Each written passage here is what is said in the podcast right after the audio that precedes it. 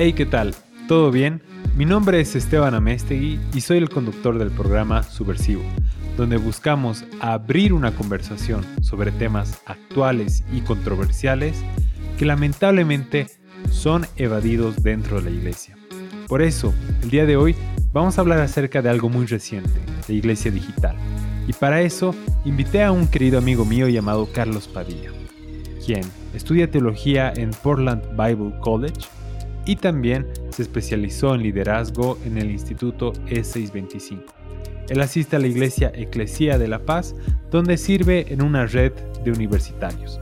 Además, eh, forma parte del equipo de especialidades E625 de Bolivia y es un excelente creador de contenido al cual recomiendo mucho que lo sigan y vamos a compartir sus redes sociales en las notas del episodio. Así que sin más preámbulos, comencemos. Carlos, muchas gracias por aceptar la invitación. Es un gusto tenerte aquí en el programa. Hola, ¿qué tal Esteban? Más bien gracias por invitarme, gracias por, por tenerme acá, un gusto para mí. No, el gusto es nuestro. Y quería comenzar preguntándote, ¿qué fue lo que te inspiró a tener un podcast? Ok, bueno, primero, era una idea que tenía hace años, así desde... Me gustaba mucho, eh, bueno, empecé a seguir mucho a Kevin Smith, que es un director de películas, ¿no? Y, él empezó a hacer podcast, ¿no? Le gustaba hacer mucho, pero hablaba así, ¿no? Cualquier cosa, hablaba de películas, ¿no? Y, me, me, llamó mucho la atención el formato, ¿no? Y, y, yo decía, se podría hacer algo así cristiano, ¿no? Con esto. Y, bueno, ahí pensando en la idea años y luego ya empezaron a, empezó a surgir más, ¿no? lo que son los podcasts aquí, sobre todo en español, ¿no? Porque antes no había casi podcast en español. Em, escuchaba bastante el, podcast igual de Joe Rogan, ¿no? Y, y cristianos, luego empecé a escuchar el de Armadillo, ¿no? Me gustó mucho y ya también para ese tiempo tenía ya más, más recursos tecnológicos para grabarme, editarme, mi hermano me ayudaba con la, con la edición, todo eso, ¿no? Entonces, me gusta mucho el formato, me gusta mucho escuchar podcast y, mis favoritos son así en, conversaciones, ¿no? No tanto de escuchar una sola persona, entonces igual me gusta mucho eh, hacer este tipo de podcast, ¿no? Charlando con alguien. Totalmente, y en especial si eres seguidor de Joe Rogan es impresionante cómo él tiene podcast de tres horas, dos horas y media.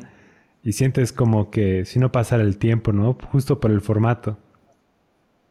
Exacto. Yo, yo por ejemplo, cuando estoy acá trabajando en mi, en mi escritorio, no soy de ponerme música. ¿no? Creo que lo más común es, o sea, mientras trabajas te pones música, pero yo mientras trabajo pongo algún podcast, ¿no?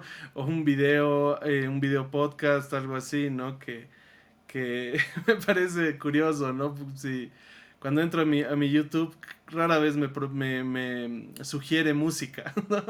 Aunque igual me gusta escuchar música, pero mi, uno de los medios favoritos que tengo para consumir información o estar mientras, mientras cocino, mientras limpio, mientras hago algo, es escuchar algún podcast. Claro, y bueno, de pasar de ser consumidor de contenido a creador de contenido, bueno, es una brecha bastante grande. Y quería consultarte si tienes alguna experiencia o anécdota que te gustaría compartir con nosotros eh, en tu recorrido como creador de contenido o podcaster. anécdotas, bueno, más que nada creo que me algo que me llama mucho la atención es esto de eh, las conexiones que he logrado en este tiempo, a las personas que he conocido, ¿no? Eh, a través del podcast pude conocer a varios amigos, o sea, personas que ahora considero buenos amigos, ¿no? Como por ejemplo tú, al Gabo Velasco, igual fue a través de, de, imágenes de Instagram que empezamos a charlar, ¿no? Eh, y, ahí, ¿no? Salió el, eh, la conversación, ¿no? Que él me decía, yo quiero hacer un podcast también y creo que lo hace excelente, ¿no? Varios amigos, ¿no? Que he conocido aquí en Bolivia y también en otros países que, hacen lo mismo, ¿no? Y creo que hay esas comunidades, ¿no? Que se, que se crean. Entonces me, parece bien, bien curioso, ¿no? Algunos, algunas personas son, creo, eh, creas conexión a través de lo que haces, ¿no? A través de lo que consumes, ¿no? Me imagino que ahora las personas que son eh, gamers o algo así están, ¿no? Se crean comunidades igual así, entonces, principalmente eso, ¿no? Y luego aprendiendo a hacer las cosas. Muchas veces se me borró algún audio o, hice algún video y, no, no grabó bien, cosas así, ¿no? Eh, y luego también el tema de transmisiones en vivo me, gusta mucho. es, es, bien interesante como igual, ¿no? Todos creo al principio éramos así aprendiendo, ¿no? De se, escucha, no se escucha, así, ¿no? No sé si estoy en vivo, así. Es, eso me, me, pasó bastante, ¿no? Y me gusta mucho. Eh, por eso ir, ir, explorando lo que son estos los contenidos digitales, ¿no? Y, Em, cosas así. Creo que lo principal para mí fue eso, las conexiones, las amistades que, he logrado en este tiempo, lo que más rescato de, esta experiencia. Y uno hasta piensa, ¿no? Incluso la comunidad cristiana es bien celosa de lo que se dice o que se está promoviendo. Y al menos yo esperaba encontrar más hate, o sea, más gente que iba a estar en contra mío, que me iba a empezar a discutir, pero me parece igual que la comunidad es súper divertida y más bien re buena onda. Sí, eh, sí, y creo que es menos, más, o sea, depende creo de cómo uno responda, o no sé. Por ejemplo, eh, yo trato de no ser tan polarizante, ¿no? Pero sí en algunos videos, en las cosas me enviaban mensajes o, comentarios, ¿no? Pero no, creo que no se trata de alimentar tampoco eso, ¿no? Sino de responder como, como conversarías con cualquier persona, ¿no? ¿Cuál fue el video o el contenido que ha generado más polémica en, tu podcast o en tu, eh, la plataforma por la que subes más contenido? Eh, hice un video el año pasado, dos días antes de las elecciones, en las que hablaba de em, bueno, que, que creo que nuestra, o sea, un poco el mensaje que quería dar era si, si nuestra lealtad o nuestra, eh, o el poder en nuestra vida se lo vamos a dar a Dios o se lo vamos a dar al César. Eh, ¿por, qué es eso? ¿no? Yo veía mucho el tema de, o una frase que, que describía que ese tiempo era solo él, ¿no? como y creo que así ponemos a los candidatos, ¿no? Los endiosamos y decimos, solo él puede hacer, solo él puede solucionar esto, solo él puede cambiar esta, esta situación, ¿no? Entonces, eh, hice un video como que mm, yéndome en contra un poco de esa idea, ¿no? Y diciendo, a mí no me importa quién gane la elección, bueno, en, en otras palabras, ¿no? No tan directo eh, porque Dios va a seguir siendo rey, ¿no? Y ahí sí me han escrito bastante, ¿no? Algunos lo compartieron, les gustó, eh, y otros fue así de que no sabes nada de política, que para qué te metes a hablar de esto, así, ¿no? ese, ese fue yo creo el contenido un poco más, más polémico, ¿no? Por así decirlo. Aunque yo no iba a, a decirle nada directamente a ningún candidato, ¿no? Creo que era más bien a todos por igual, sí. Qué chistoso, porque cuando vi, el video que hiciste y me pareció súper bueno y a la vez súper cauto, más bien buscando evitar de generar cualquier tipo de controversia. Es interesante cómo la gente responde a lo que uno menos espera. Así es, sí, y, creo que es esta... Em, a veces como, como que creo que se crea esta disonancia cognitiva en la gente cuando crees que todo mundo tiene tu misma opinión, ¿no? Y, en ese tiempo incluso creo que personas cristianas eh, estaban muy, muy políticos, ¿no? Muy politizados y, eso me parecía raro, ¿no? Porque yo creo que como cristianos, creo que algo que debería definir nuestra, nuestra identidad cristiana es esa ciudadanía que no está aquí en la tierra, ¿no? Entonces creo que algo así más, o sea, que no era tan de, de estoy de acuerdo contigo, era lo que, lo que generaba eso. Mm. Puede que las redes sociales hayan influenciado en eso, ¿no? O sea, como estamos en una burbuja alienante, que si entramos a nuestro feed, Facebook solo nos va a mostrar las cosas que nos gustan, YouTube solo nos van a mostrar las cosas que nos gustan, que cuando encontramos algo diferente, es como, eh, te choca incluso. Exacto. Eh, creo que es la, una diferencia bien importante en, el tema de comunidad hoy en día, es eso. Si, si veo algo, digamos, alguien publica algo en lo que yo no estoy de acuerdo, lo puedo bloquear, ¿no? Puedo, puedo decir, no, yo no veo nada, no quiero ver nada de lo que tú, de lo que tú publicas, ¿no? Tú apoyas a este candidato, tú eres de esta tendencia, crees en esto, entonces, eh, o incluso, ¿no? Incluso gente que puede ser, eh, como incluso burlona, ¿no? Si alguien se burla de la cristiandad, puedo bloquearlo, ¿no? Y es algo que en, en, el, en, el, mundo real, digamos, de una comunidad, en una iglesia, no puedes hacer. En el trabajo, por ejemplo, no puedes ir y decir, bloqueo a tal y, no lo escucho, ¿no? Entonces creo que eso crea, ¿no? Esa, como, como esa, esa idea que tú dices, ¿no? Todos piensan igual que yo. Y el que no piensa esto es porque es tonto o es porque eh, no sabe, cosas así, ¿no?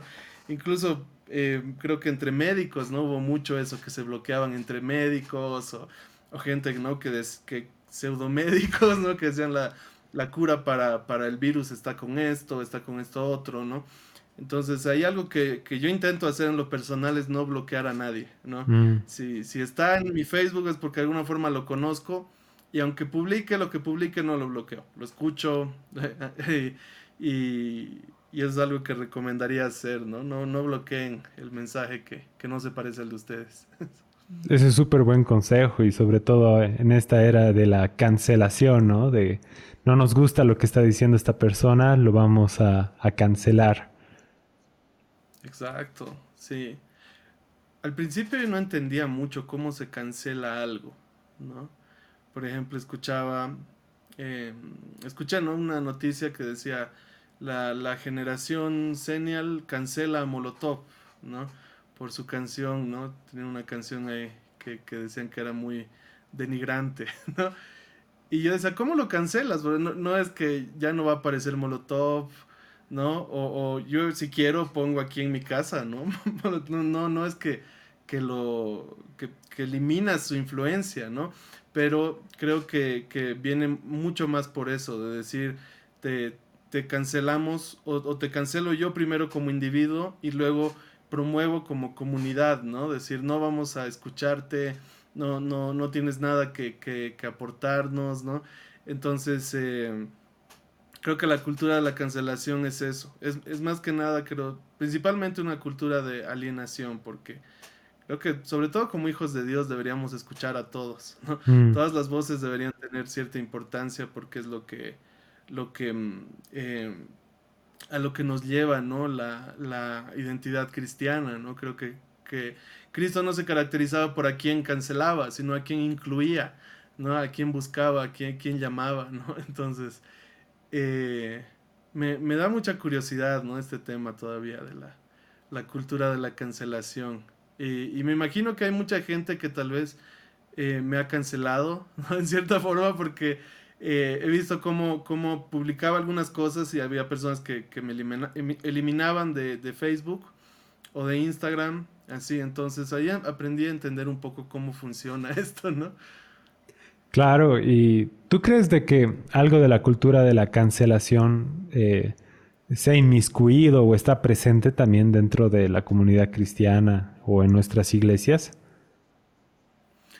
Definitivamente sí, creo que está eh, muy metido porque igual creo que en la en la creo que como iglesia hemos olvidado que la unidad no implica uniformidad, mm. ¿no? Que no tenemos todos que pensar igual. ¿No? Entonces creo que se crean estos, estos bandos, ¿no? Y, cada bando tiene sus referentes. Rara vez cuando existe eso el referente es Jesús. Y eso es lo que, lo que me llama la atención, ¿no? Siempre es este autor, este, este personaje, ¿no? Y, se crean eso, ¿no? Em, cancelamos el mensaje de otros. Decimos, tal, tal predicador no tiene nada que, que aportarme a mí, ¿no? Porque yo creo en esto. Y, lo mismo, ¿no? Creo que, eh, creo que eh, cuando, cuando, cuando hacemos eso perdemos en la iglesia, ¿no? Yo igual, no bloqueo a alguien por más que no sea de mi, de mi, o sea, de exactamente mi misma denominación, más bien intento escuchar de todo, ¿no? Yo escucho, por ejemplo, una prédica de Dante Gebel, la escucho igual que una prédica de Paul Washer, digamos, ¿no? y música igual, entonces eh, creo que está mucho ahora y, y, depende, ¿no? Eh, depende cómo lo, lo, maneje cada uno, porque antes tampoco es que estabas obligado a escuchar de todo, ¿no? Antes en la iglesia era igual. conocías lo de tu denominación, ¿no? pero ahora creo que estamos saliendo un poco de nuestras denominaciones, ¿no? Y, conocemos a más gente, pero sí creo que está muy latente eso de la, de la cancelación. Primero en ese, en ese sentido, y en otro sentido que no permitimos el error a nadie, ¿no? Peor si es conocido, peor si es famoso.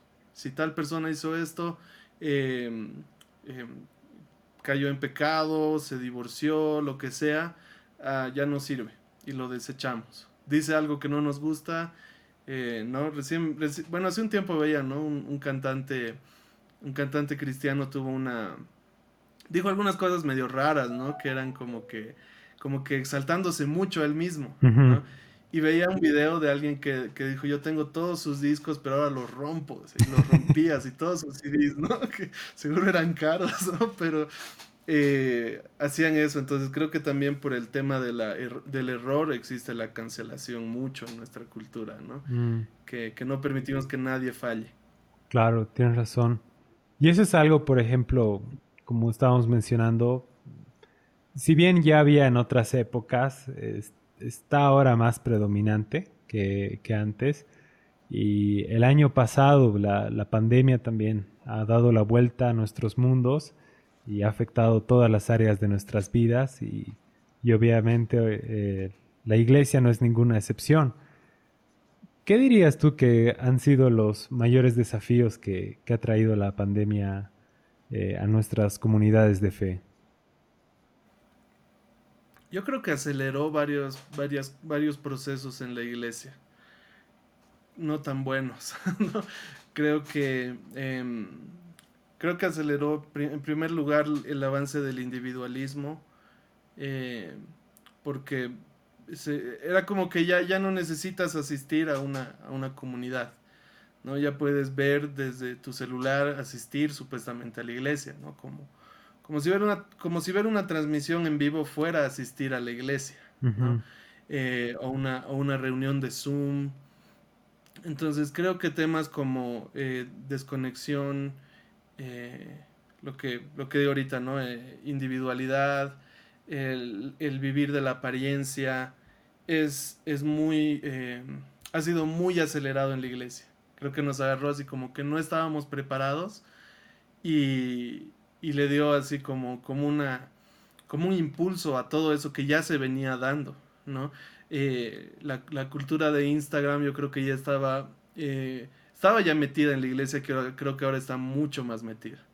Creo que es vivir de, apariencias, ¿no? Mm. Tanto que es ahora, eh, no sé, eh, me, llama mucho a mí la atención, me llamaba la atención el 2019 salió un documental, no sé si lo has visto, que se llama Fire, ¿no? De, de, una, de una fiesta o de un concierto, ¿no? Que se suponía que iba a ser el concierto más grande de la historia, ¿no? Y era como que era toda una pinta, todo, todo era así un frente de Instagram y por detrás había fraude, había, ¿no? Eh, ¿Cómo se dice? Como publicidad engañosa, todo eso y creo que, que es, la, es, esa, es un poco esa cultura como va entrando a la iglesia, ¿no? Mm. Y, y, lo hace como te digo, a través del individualismo, a través de, de que, por ejemplo, yo publico mi, mi foto aquí estudiando la Biblia, ¿no? Y ahí publico, ¿no? Mi café, mi, mi Biblia, mi, mi, mi, cuaderno, mi bolígrafo, ¿no? En lugar de, o sea, y el estudio bíblico se convirtió en eso, el, el, a lo que era antes, nos reuniremos y hablemos de la Biblia, ¿no? Fue algo que, que, aceleró ese proceso, yo creo, para, para los jóvenes. Para mí fue un choque, digamos, de decir, pasamos de un estudio bíblico así, ¿no? En grupo, en comunidad, en conversación, a individual, dependiendo a lo que a lo que a mí me gusta hacer, digamos. Eh, y, va para todo, ¿no? Eh, creo que mm, la, identidad de un referente cristiano igual, o, no tanto referente, sino de, lo que sería un cristiano común, ha, ha cambiado mucho, ¿no? Y creo que hemos pasado a ser los, los líderes cristianos pasamos de ser organizadores de eventos a ser youtubers o a ser eh, eh, creadores de contenido, todo eso que, que, no está mal, ¿no? No está mal, no estaba mal antes que hagamos eventos, ¿no? Ni que ahora hagamos una transmisión en vivo. El problema es cuando creemos que eso es el liderazgo cristiano, que esa es la vida cristiana. Y creo que, o sea, lo que, lo que yo pienso es que como como iglesia, como cuerpo de Cristo, tenemos que aprender a vivir ¿no? y con, las redes sociales, con la tecnología, con todo lo digital, pero apuntando hacia lo analógico, ¿no? no como el, eh, un fin en sí mismo, ¿no? sino como un medio para, para el fin, que es la, la, relación uno a uno. ¿no? Entonces creo que eso fue principalmente todo, o sea, entre muchas otras cosas. ¿no? Eh, creo que nos ha hecho pensar mucho acerca de qué significa congregarnos.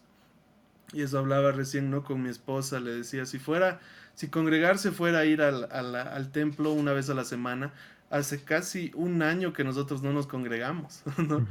Entonces, eh, creo, que es, eh, creo que es un desafío para, para plantearnos en primer lugar y luego para cambiar nuestra forma de, de pensar y de actuar.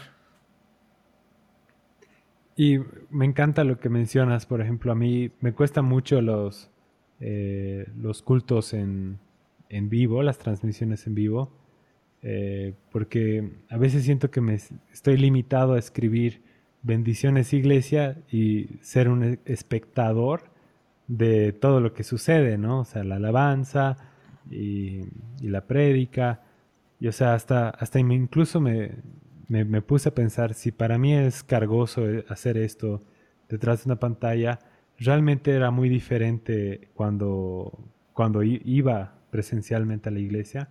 O sea, realmente el, que va y asiste al culto forma parte de, eh, de, toda la liturgia, de todo lo que está sucediendo ahí, o simplemente es un, es un espectador más, ¿no? Y, y o sea, creo que la, lo digital ha hecho que esto sea más visible, ¿no? O sea, que, puedas sentirte más desconectado con lo que está sucediendo en, eh, en el culto y todo eso. Y quería preguntarte si eh, en este tiempo sé que has estado eh, reflexionando mucho acerca de la iglesia y el mundo digital. Te quería preguntar si has visto alguna forma de que pueda ser algo más interactivo, que realmente eh, podamos congregarnos, ¿no? O sea, no simplemente estar presentes, sino eh, congregarnos en comunidad. Sí, eh, creo que en primer lugar, creo que nos, como dices, ¿no? Nos lleva a pensar, a, a, a pensar en primer lugar nuestro paradigma de, de comunidad cristiana, ¿no? Eh, e incluso creo que puede destapar ciertas cositas que pueden ser como que estaban tan metidas en nosotros que era nuestra idea de lo que era comunidad cristiana, ¿no? Y, en primer lugar creo que, desafió mucho lo que es la, bueno, yo le digo la visión de búnker de la iglesia, ¿no? Que todo lo externo es, es el mundo, que es malo, que, que ahí está Satanás, todo es cochino, ¿no? Y para cubrirnos de eso, nosotros nos reunimos en la iglesia y es nuestro búnker, y ahí estamos seguros del mundo, ¿no? Y, creo que una, de las cosas positivas es que eh, nos llevó, creo, en primer lugar a salir de, de la, del templo y de las calles, ¿no? Que es bueno, es bueno que estemos en los dos lugares, es bueno que estemos en el templo compartiendo, es bueno que estemos en las calles buscando evangelizar, buscando conversar con personas que no creen en Dios o, orar por ellos, ¿no? Creo que esa era nuestra imagen de, evangelismo, ¿no? Eh, y creo que abrió lo que, se, lo, que, lo que es la comunidad como que pequeña, ir, a lo pequeño. Entonces creo que dependiendo del tamaño de las, de las iglesias podemos... Eh, en primer lugar, eh, abrir lo que es nuestras casas, ¿no?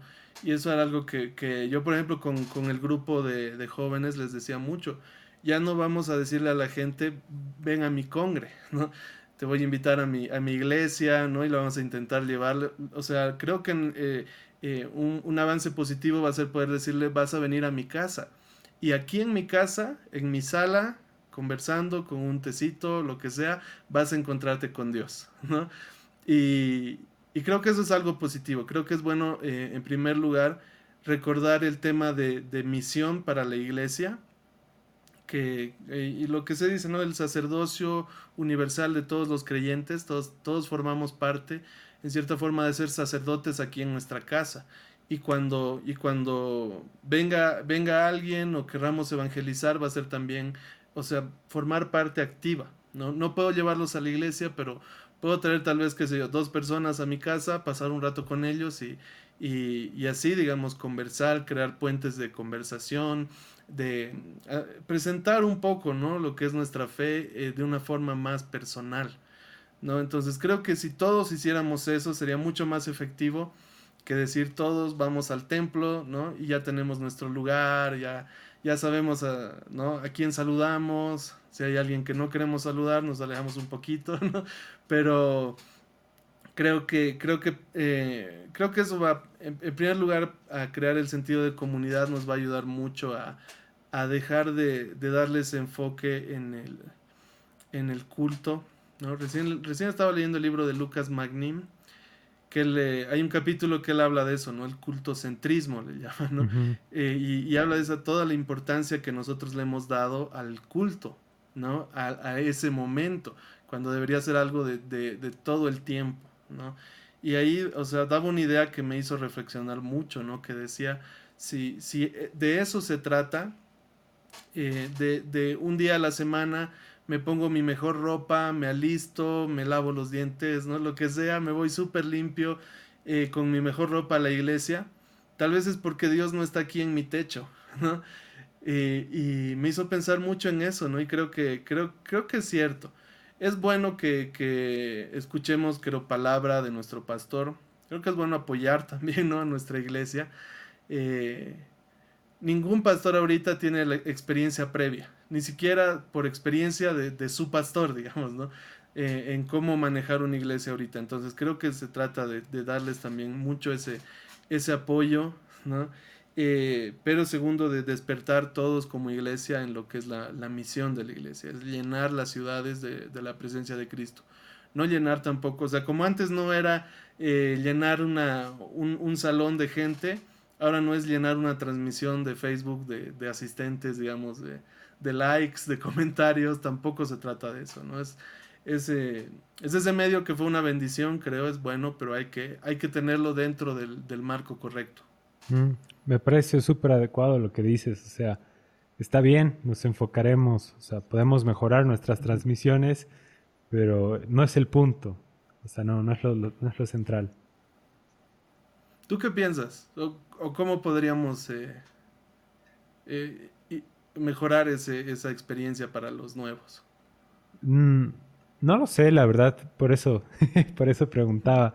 Pero creo que es una pregunta súper necesaria de, o sea, para plantearnos, porque, o sea, no, eh, la pandemia teníamos la esperanza que acabe el 2020, ¿no? Y hemos comenzado el 2021 como si no fuera a continuar y nos hemos dado la sorpresa que incluso está peor que el año pasado. Entonces, y esto de lo digital, como que ha llegado para quedarse. Creo que el promedio es 6 horas y 43 minutos eh, diarios en que una persona está conectada al Internet, ¿no? Entonces, o sea, lo digital, como, como tú dices, ya estaba entrando, pero la pandemia ha acelerado el proceso y toca adaptarnos. Pero me gustó lo que dices que no es, o sea, no es llenar nuestras transmisiones de un montón de personas, sino es ser iglesia en, los contextos en los que estamos presentes. Así es. Creo que la visión de discipulado tenemos que, que, replantearla mucho, mm. ¿no? Que es un discípulo y, enfocarnos en eso, ¿no? En llenar la ciudad de discípulos. Creo que esa es la, meta, ¿no? O sea, sí si fuéramos a resumir la misión de, de o sea, que Jesús nos dejó, es, es eso, ¿no? Y, y, mientras sigamos, podría pasar cualquier otra cosa, ¿no? Y siempre vamos a, irnos a, a, a, que lo que se trata es de la, de la multitud, ¿no? De, de hacer mucho hacer muchas cosas cuando eh, creo que Jesús enfocó su vida en, pocos. le predicó a varias personas, a, multitudes, aunque solo tiene un sermón registrado en todo el Nuevo Testamento, en todos los evangelios. Una vez se, registra que le haya hablado a muchas personas. Eh, lo, más común era eh, mesas, ¿no? Em, donde, donde él se invitaba a la casa de alguien o comía con sus discípulos, no al punto de eso que le decían es un comelón y es un borracho, ¿no? Porque tal vez no estaba encerrado en el, en el templo, no estaba encerrado así de aquí vamos a hacer las cosas, sino que se iba a las casas y en las casas uno, uno come, ¿no? creo que así hacemos una comunidad, ¿no? En, en, en, las casas, es alrededor de la mesa y creo que es la, la forma en la que, en la que Jesús nos mostró hacerlo. Eh, entonces creo que es, eso, retomar el sentido de discipulado alrededor de la mesa. Eso puede ser de muchas formas. Podemos usar la tecnología como no, ¿no? Eh, creo que es una facilidad, ¿no? Antes era solamente presencial, por ejemplo, para, para mí como líder de jóvenes siempre eran citarnos en un lugar. Nos vemos en, en tal lugar y ahí comemos y charlamos y me cuentas, ¿no? O, o en una casa y ahora tenemos también la opción de, hacer por, una videollamada, por Zoom. No creo que es una opción más, pero que no cambia el, eh, fondo, ¿no? Que es acompañar a una persona en, sus dudas, en, sus luchas, ¿no? Como, como nos dice, ¿no? La Biblia, llorar con el que llora, reír con el que ríe y, acompañar a las personas, ¿no? Entonces creo que se trata más de eso. Mm.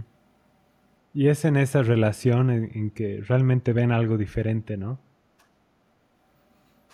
Así es, ¿no? O sea, conocer a alguien eh, genuino creo que, que, nos cambia la, visión del cristianismo, ¿no? Mm. Yo tenía mi pensamiento de lo que era ser cristiano hasta que conocí a, mi líder, ¿no? Que era, em, que era muy distinto a lo que yo me imaginaba que era un cristiano, ¿no? Y, y yo, o sea, eh, yo venía, ¿no? De, una vida un poco problemática, pero yo lo veía súper santo, súper, ¿no? Eh, y, en su casa todos eran así, las paredes llenas de versículos bíblicos, ¿no? Así, todos educados y, y, para mí era, ucha, esto sí se puede, digamos, ¿no? Se puede hacer.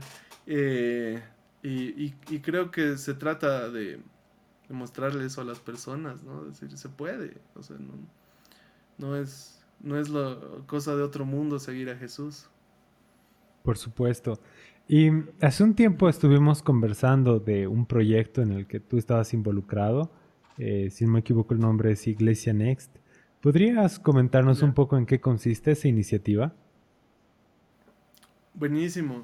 Bueno, en, realidad la iniciativa nació de Lucas Leis, ¿no? que es el, fundador, director de, de 625, que Em, bueno, la, la, idea antes era presencial, ¿no? Esto lo presentó en Panamá el año 2019.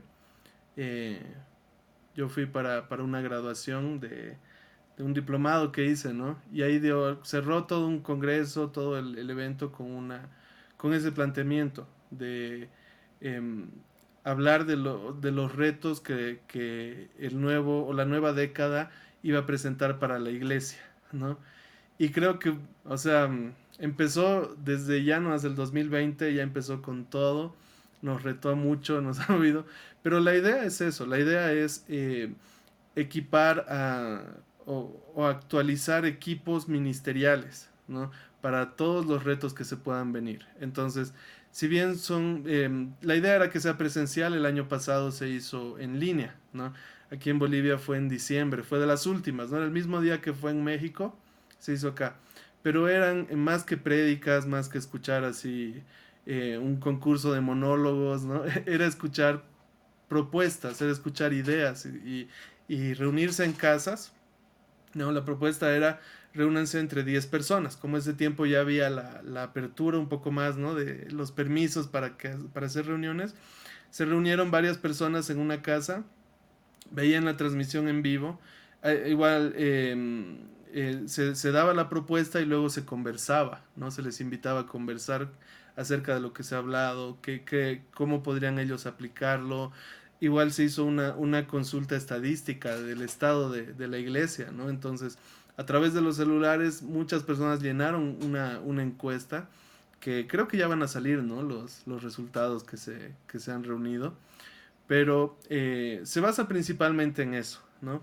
En equiparnos, en prepararnos para los retos que se vienen, en ser un poco, dejar de ser tan reactivos como iglesia y empezar a ser un poco más proactivos, ¿no? Y en conocer cómo estamos para saber a, a, dónde podemos llegar como, como iglesia, ¿no? En, en, en Latinoamérica, ¿no? Eh, entonces igual este año va, a comenzar de nuevo y me imagino que va a ser igual en octubre más o menos acá en Bolivia. No sé si va a ser eh, eh, en línea, totalmente en línea, va a tener una parte presencial y otra en línea, pero sí va a ser, eh, yo creo, yo creo que es importante que, que, como, como equipos de, de, de servicio, ya sea dependiendo qué edades servimos, ¿no? Porque en lo que se enfoca el 625 son en, en, los equipos ministeriales, ya sea de niños, de preadolescentes, adolescentes, jóvenes y ahora también pastores y familias.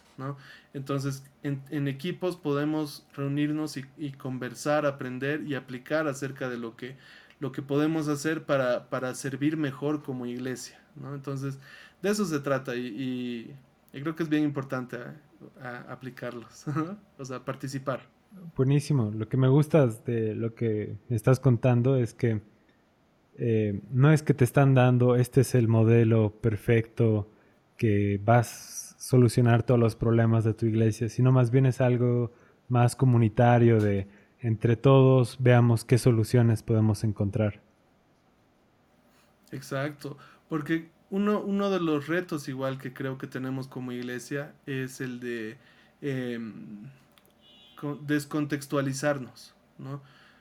O sea, creo que nos hemos descontextualizado el 2020 más que nunca, porque empezamos a ver lo que hacen iglesias de otros países y tienen éxito o, se ve cool o está buenísimo, pero eh, nos olvidamos que ellos trabajan en un contexto y nosotros en otro y empezamos creo a pensar, ah, tenemos que hacer como ellos, ¿no? Y nos hemos olvidado, eh, o sea, en, la búsqueda eso de la, de la, de un poco del éxito, digamos, en números, hemos olvidado la misión local que tiene cada iglesia. Entonces, lo, positivo de esto creo que podría ser, digamos, eh, una iglesia Next global para toda Latinoamérica, pero se hace por países precisamente porque no hay que olvidar que es un contexto en el que estamos, ¿no?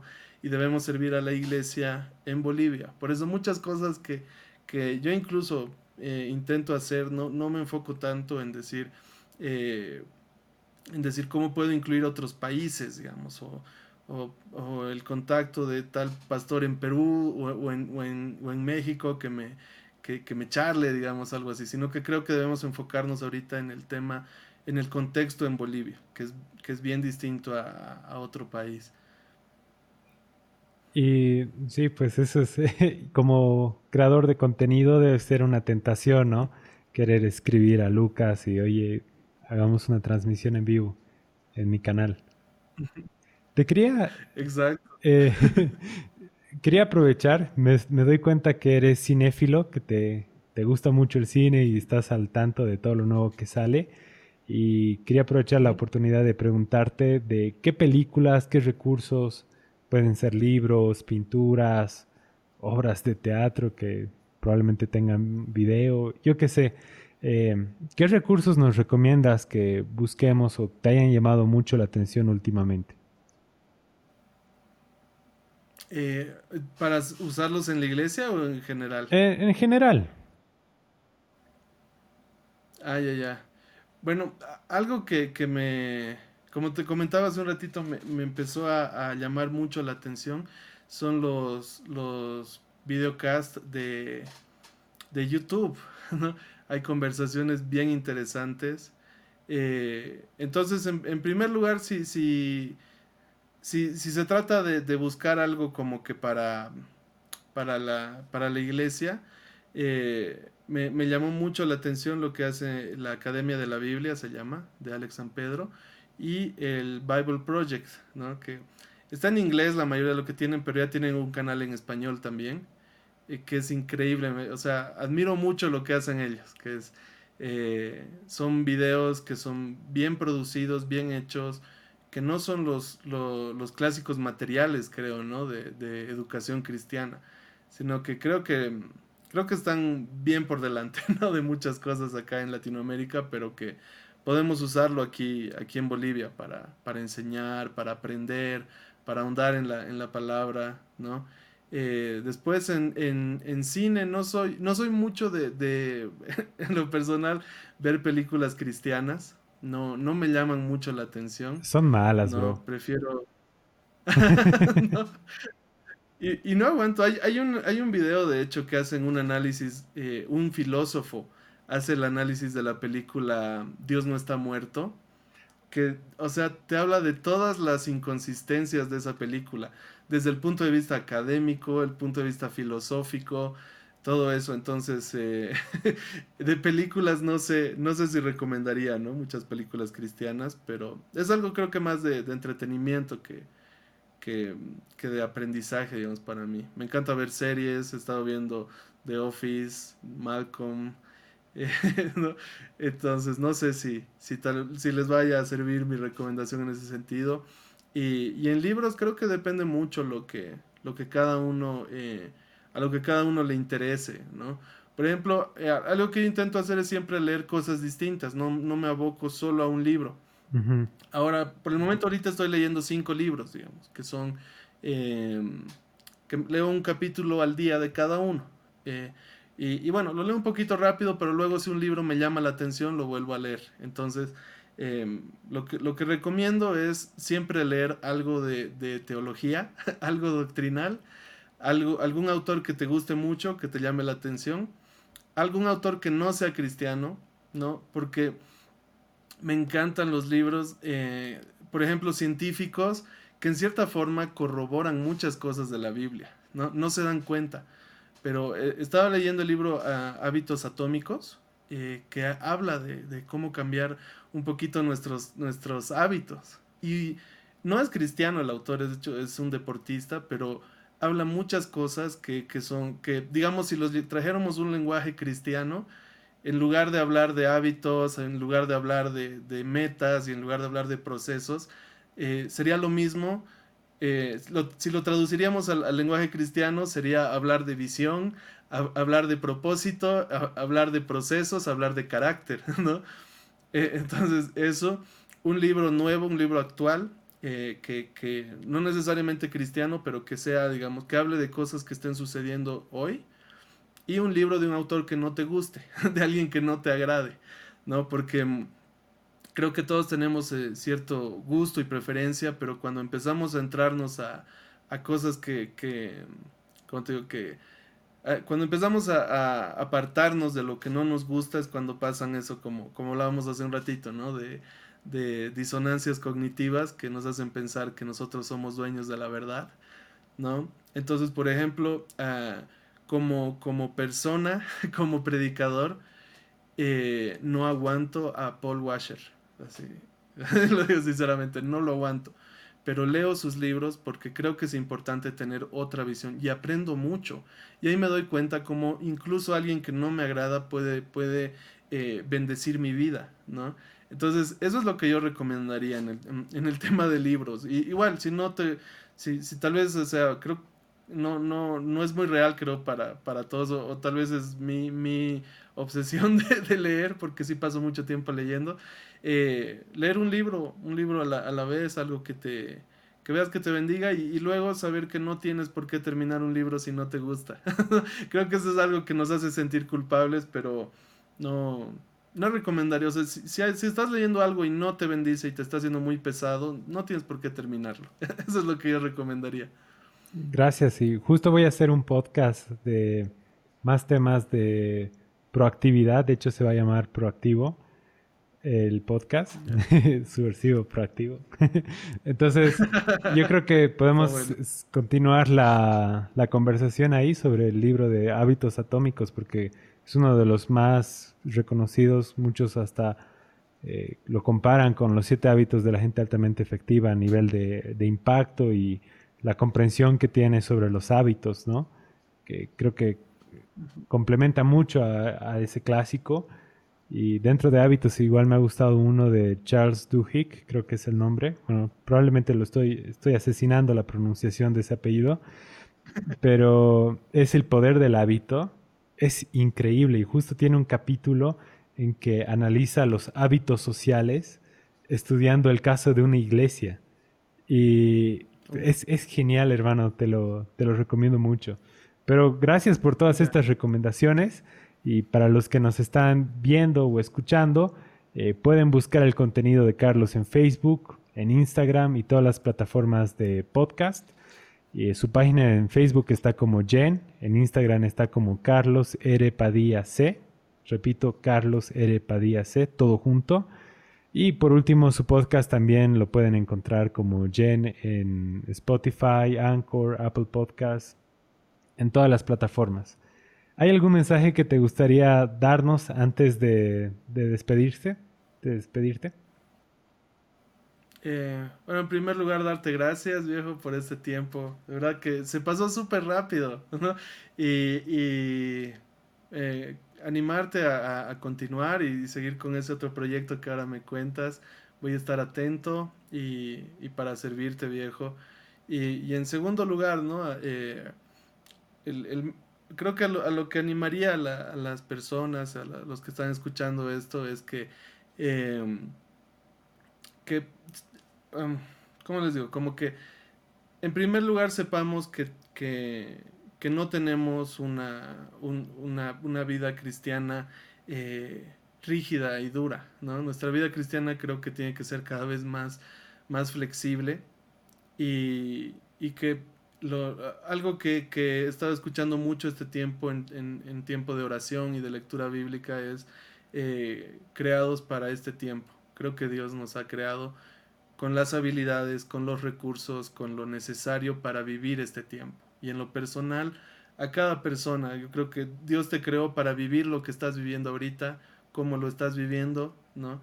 No, no, no, no creas, no, no te sientas víctima en primer lugar, y, en segundo lugar, em, no pierdas tu identidad en Cristo que puede sobrepasar todo lo que estás viviendo en este tiempo porque Dios te creó precisamente para este tiempo. Entonces, creo que es un mensaje que, que, que bueno, en lo personal lo he recibido mucho últimamente y creo que vale la pena replicarlo.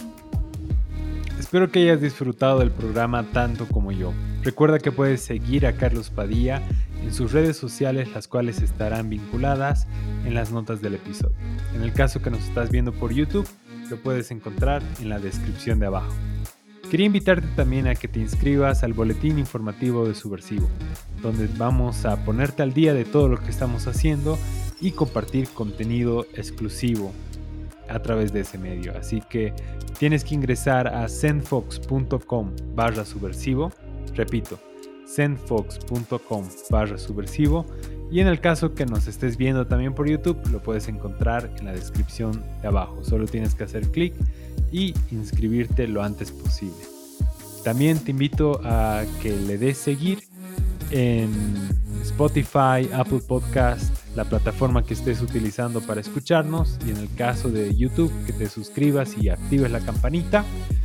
Y bueno, hasta la próxima, un abrazo fuerte nos vemos en el siguiente episodio.